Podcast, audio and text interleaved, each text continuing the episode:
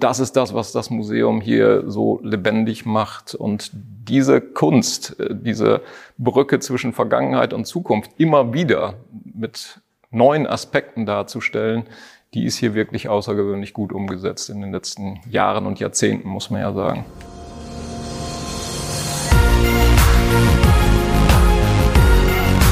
B und P Business Talk. Der Wirtschaftspodcast aus der Metropolregion Hamburg. Präsentiert von Business and People. Ja, hallo, mein Name ist Tobias Pusch. Mit meiner Firma Wortlieferant produziere ich diesen Podcast. Und bevor es jetzt losgeht, noch ein kleiner Hinweis. Diese Episode kann man nicht nur hören, sondern auch sehen. Link zu YouTube in der Folgenbeschreibung. Und wer diesem Kanal schon länger folgt, der weiß, immer wenn man diesen Drohnenflug im Hintergrund sieht, dann sind wir zu Gast im Freilichtmuseum am Kiekeberg. Ich mache mich mal aus dem Bild raus, dann sieht man das auch besser. Das hier ist mittlerweile Teil 6 unserer podcast-internen Miniserie Wir sind Kiekeberg. Und diesmal hat Host Wolfgang Becker den Landrat Rainer Rempe getroffen, Landrat vom Landkreis Harburg. Und der erzählt ihm, was dieses Museum in den Augen des Landkreises so besonders macht. Klar, das muss einen Mehrwert bieten, das kostet ja Jahr für Jahr auch Geld, ist, ist klar. Und Rainer Rempe erzählt dann so ein bisschen, das geht natürlich los beim reinen Freizeitwert, den das Museum bietet, aber natürlich gibt es auch Dinge wie Identifikation. Das ist wirklich ja, ein, eine Institution, die dabei hilft, auch sich mit dem Landkreis zu identifizieren. Und dann sind da auch noch wirklich deutlich spürbare wirtschaftliche Effekte für lokale Unternehmen. Das hatte ich ehrlich gesagt gar nicht so auf der Reihe, aber Herr Rempe konnte das sogar beziffern. Also eine ganz spannende Episode. Wir wünschen viel Spaß beim Zuhören und vielleicht ja auch beim Zuschauen. In unserer Serie 70 Jahre Kiekeberg habe ich heute einen besonderen Gast, den Landrat des Landkreises Harburg. Rainer Rempe ist hier bei uns. Herzlich willkommen. Vielen Dank. Und wir Sehr beide gerne. wollen uns ein bisschen darüber unterhalten, welchen Stellenwert denn das Museum für den Landkreis hat. Und äh, um das richtig einzuleiten, wir sind ja in der Ausstellung 70 Jahre und hier gibt es 70 Lieblingsstücke von verschiedenen Personen. Herr Rempe hat auch eins und das bezieht sich auf das Jahr 1962. Aber das hier ist nicht sein Lieblingsstück, sondern das ist ein altes Radio aus 62, ne? Warum? Das stimmt, ja. Also das hat natürlich in erster Linie den Grund, dass es ein Jahrgang ist. Ich bin Geburtsjahr 62 und da lag das natürlich nah. Aber ich finde es insgesamt auch gut, das Ausstellungsstück, weil ich persönlich mit dem Radio eben auch viel verbinde. Es erinnert einen dann doch sehr an eigene Kindheits- und Jugendtage und ich kann mich sehr haben, haben Sie auch immer heimlich gehört im Kinderzimmer? Früher, Im, so wie ich? Im Kinderzimmer, das war später eher der Kassettenrekorder, wo man dann den kleinen Knopf im Ohr hatte, genau, damit es ja. keiner mitbekommt. Richtig. Aber Radio haben wir natürlich wirklich sehr viel gehört ja, und also egal, ob das die Plattenkiste war mit Günter Fink äh, oder ob das dann später die Bundesliga-Konferenzen waren, die bis heute gerne höre, muss ich sagen. Und insofern hat dieses Kofferradio bei mhm. uns und bei mir dann doch bestimmte Erinnerungen ausgelöst. Obwohl es gäbe viele tolle Exponate hier, die man auch hätte mhm. wählen können. Deswegen sind wir auch hier in dieser Kulisse. Dieser Hit ist aus den 50er Jahren. Das ist ja mehr so meine Liga. Okay. Deswegen bin ich auch mit dem kleinen Schulfreund aufgewachsen.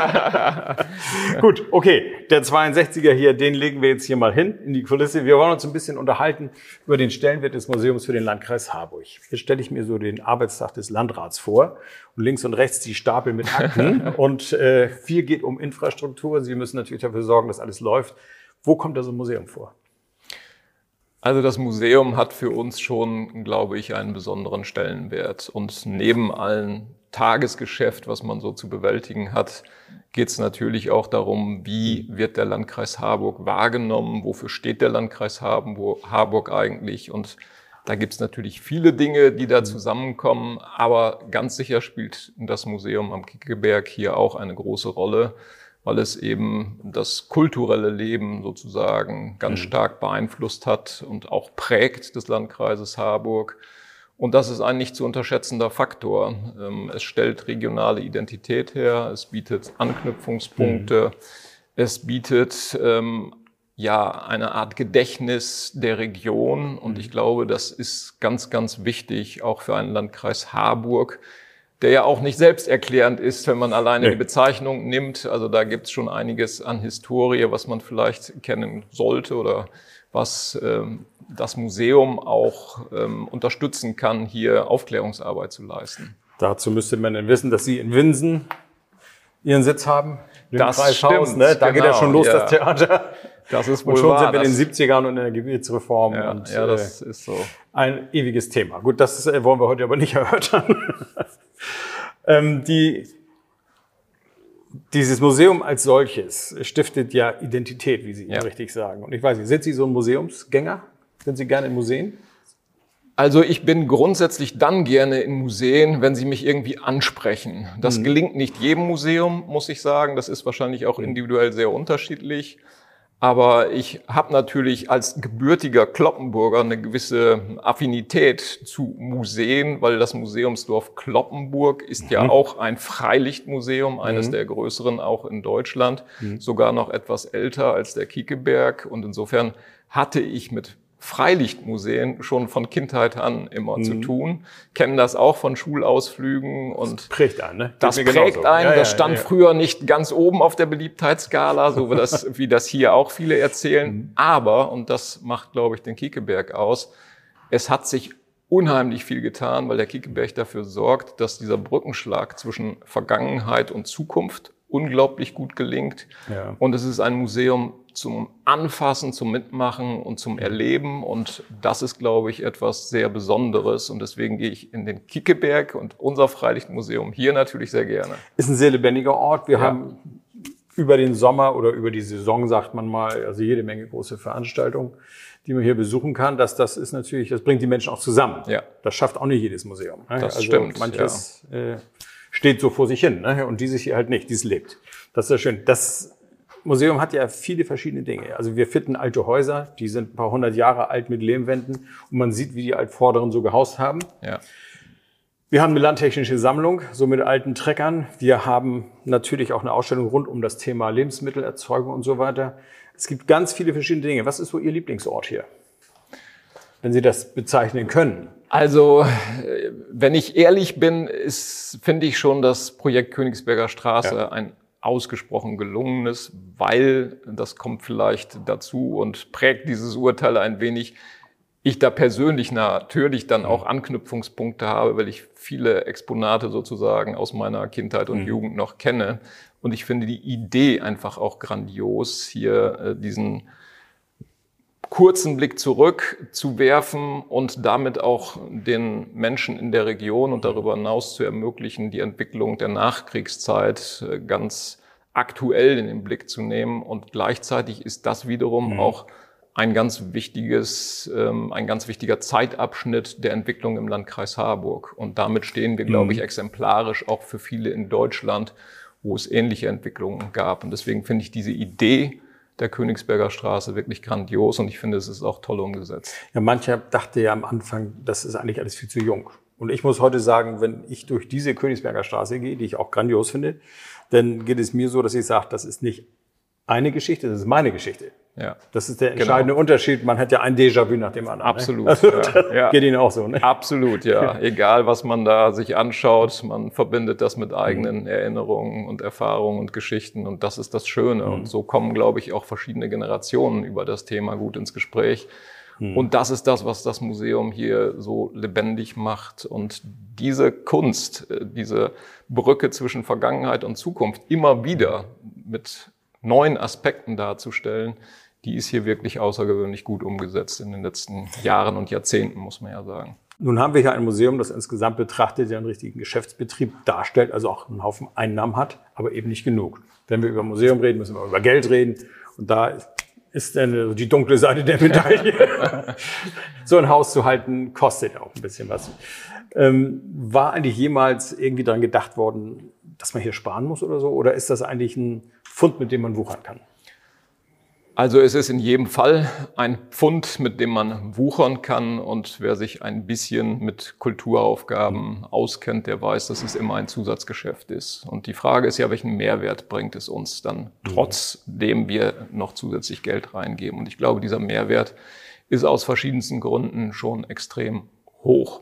Ich hatte vorhin schon das Thema, das Thema Identifikation mhm. angesprochen, mhm. aber es ist natürlich auch so, dass wir mit Besucherzahlen um die 200.000, Gott sei Dank steigen die Zahlen mhm. nach Corona jetzt kontinuierlich wieder, durchaus uns auch im mhm. nationalen Wettbewerb sehen lassen können. Absolut. Ähm, mhm. Wir stärken hier mit dem Freilichtmuseum das lokale Handwerk. Durchschnittlich kann man sagen, sind es so knapp zwei Millionen an Aufträgen, mhm. die das Museum auch in die lokale Wirtschaft mhm. dann jedes Jahr rausgibt. Ähm, insgesamt kurbelt es auch den Tagestourismus in der Region an. Davon profitiert mhm. nicht nur der Kiekeberg, sondern auch andere Einrichtungen und mhm. Institutionen. Und insofern gibt es, glaube ich, eine Menge gute Gründe, sich hier auch wirtschaftlich zu engagieren. Abgesehen davon, dass das Thema Kultur und erlebbar machen der eigenen Vergangenheit und Geschichte eine wichtige Aufgabe ist, die am Ende des Tages auch Geld kostet. Aber ich glaube, es ist gut investiertes gut, gut angelegtes, und gut angelegtes Geld. Geld. an der Stelle. Also es ist nicht nur ein Posten im Etat, es ist auch ein Wirtschaftsfaktor, weil es, es gibt natürlich ja. vieles, was hinterherkommt und vielleicht über Steuern indirekt wieder reinkommt. Genau. Was, wo auch immer es landet. Mehrwertsteuer landet ja nicht direkt hier. Ne? So ist das, ja. Da fällt mir die Grundsteuer ein. Die landet bei Ihnen, ne? Ja. ja, hier ist der Hebesatz gleich nebenan. Den kann der Kollege den nachher mal filmen und uns reinschneiden. Den habe ich hier entdeckt. Das ist so eine Holzgestell. Sehr schön, sehr schön. Ja, gedacht. genau. Mit der Grundsteuer hat er nicht unbedingt was zu tun, aber. Ja, also was man natürlich sagen muss, dass ähm, auch beim Museum wir Kostensteigerungen haben, wie ansonsten auch in jedem anderen Bereich. Und insofern sind wir ja gerade im Moment wieder dabei, den Zukunftsvertrag ähm, zu besprechen und zu schauen, wie, wie können wir den ausgestalten. Der letzte Zukunftsvertrag hat eine Laufzeit von zehn Jahren ja. und muss jetzt eben neu verhandelt werden. Äh, da sind wir gerade dabei, ob die Laufzeit dann wieder zehn Jahre sein wird oder ob es möglicherweise hm. in Anbetracht der doch relativ schwierigen Haushaltslage dann ein bisschen kürzerer Zeitraum hm. sein wird. Das werden wir sehen. Aber ich glaube, es gibt überfraktionell schon einen Konsens, mhm. dass das Museum auf jeden mhm. Fall weiterhin unsere Unterstützung mhm. verdient und sie tatsächlich auch benötigt. Es gibt ja ein paar große Projekte, die anstehen, unter anderem der Eingangsbereich. Da soll ein neues Haus gebaut werden, beziehungsweise vielleicht ein altes wieder aufgebaut, wie auch immer der Stand der Dinge ist. Sind das so Projekte, die Ihnen Sorgen machen? Weil das wird dann auch mal wieder Geld kosten.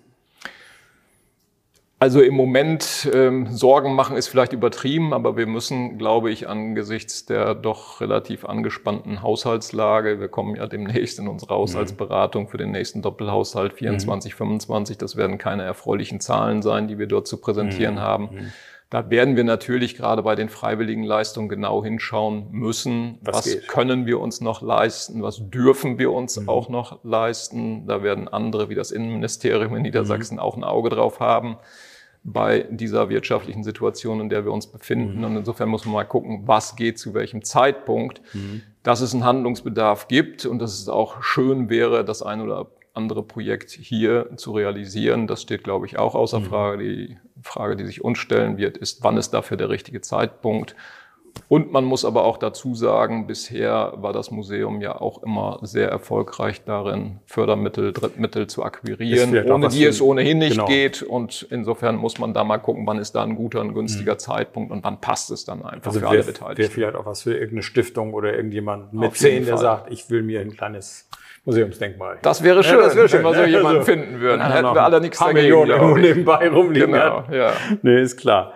Okay, also was, die Frage müssen wir jetzt natürlich stellen, die hat mit dem Museum direkt nichts zu tun. Welche Posten drücken im Moment am meisten?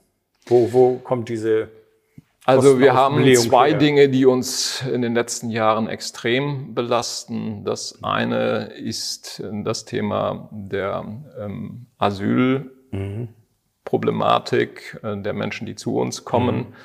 Hier wird ja niedersachsenweit ein Pauschalbetrag gezahlt und dieser Pauschalbetrag, der pro Asylbewerberin, pro Asylbewerber an uns weitergegeben wird durch das mhm. Land, deckt bei weitem nicht unsere Kosten. Mhm. mhm. Da kommt pro Jahr eine Größenordnung von 10 bis 15 Millionen Euro auf uns mhm. zu und das in den letzten Jahren durchgehend schon, hm. die wir nicht decken können und die wir insofern aus eigenen Mitteln decken müssen. Das ist eine Größenordnung, da kann man hm. kaum gegen ansparen, muss man ehrlicherweise ja, sagen.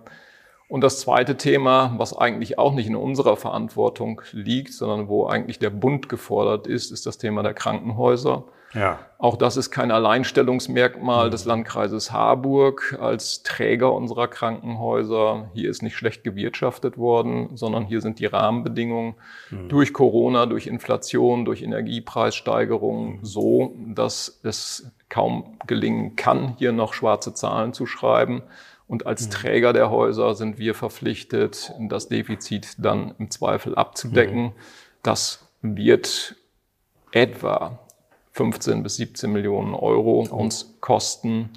Und das sind natürlich auch Kann Beträge, ähm, die für uns schwierig zu verkraften mhm. sind. Und das darf auch keine Perspektive für die Zukunft sein. Nee, Hier ist der nee. Bundesgesetzgeber gefordert, zu handeln. Mhm. Im Moment zeichnet sich das allerdings noch nicht ab. Ähm, Herr Lauterbach hat sich bisher eher quergestellt, ja. was das Thema kurzfristige Überbrückungshilfen für die Krankenhäuser angeht. Und wie gesagt, es ist kein primäres oder solitäres Problem des mhm. Landkreises Harburg, sondern das, das ist ein bundesweites. Ist ein bundesweites Wobei Thema. der Landkreis Harburg immer noch ganz gut aussah, ne?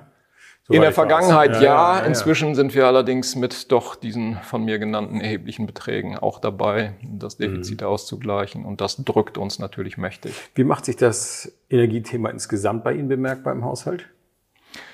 Also, also jetzt in Nachfolge Ukraine und Gas und Strom und die ganze Wende. Ja, das, das, ist zum ein einen die Erhöhung der Energiekosten, ja. die wir bei uns natürlich auch spüren. Wir haben, glaube ich, im Vergleich zu anderen immer noch mhm. relativ gute Verträge gehabt. Ähm, mhm. Das hätte sicherlich noch extremer ausfallen können, wenn die Vertragskonstellationen anders gewesen wären. Aber natürlich mhm. merken wir das auch. Und es bleibt für uns selbstverständlich auch ein Thema, weil wir als Landkreis, als Kreistag ja beschlossen haben, bis 2040 klimaneutral werden zu wollen. Das ist eine anspruchsvolle Aufgabe und da sind wir natürlich mhm. auch gefragt, insbesondere als Schulträger, weil das sind ja unsere Hauptkostenobjekte, die wir haben in Sachen Energie. Mhm. Als Träger von 29 Schulen kommt da einiges an Fläche zusammen und da mhm. sind wir gefordert, ähm, uns so aufzustellen, dass diese Ziele mhm. möglichst auch erreicht werden können. Um den Bogen zum Museum zu fassen, all das steht im Konkurrenz, in Konkurrenz halt zu einem Kulturbetrieb.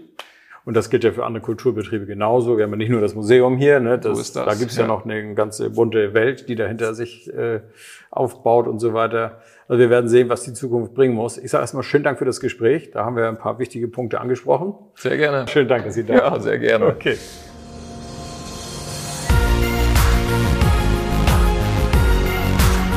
Das war der B&P Business Talk. Der Wirtschaftspodcast aus der Metropolregion Hamburg. Präsentiert von Business and People.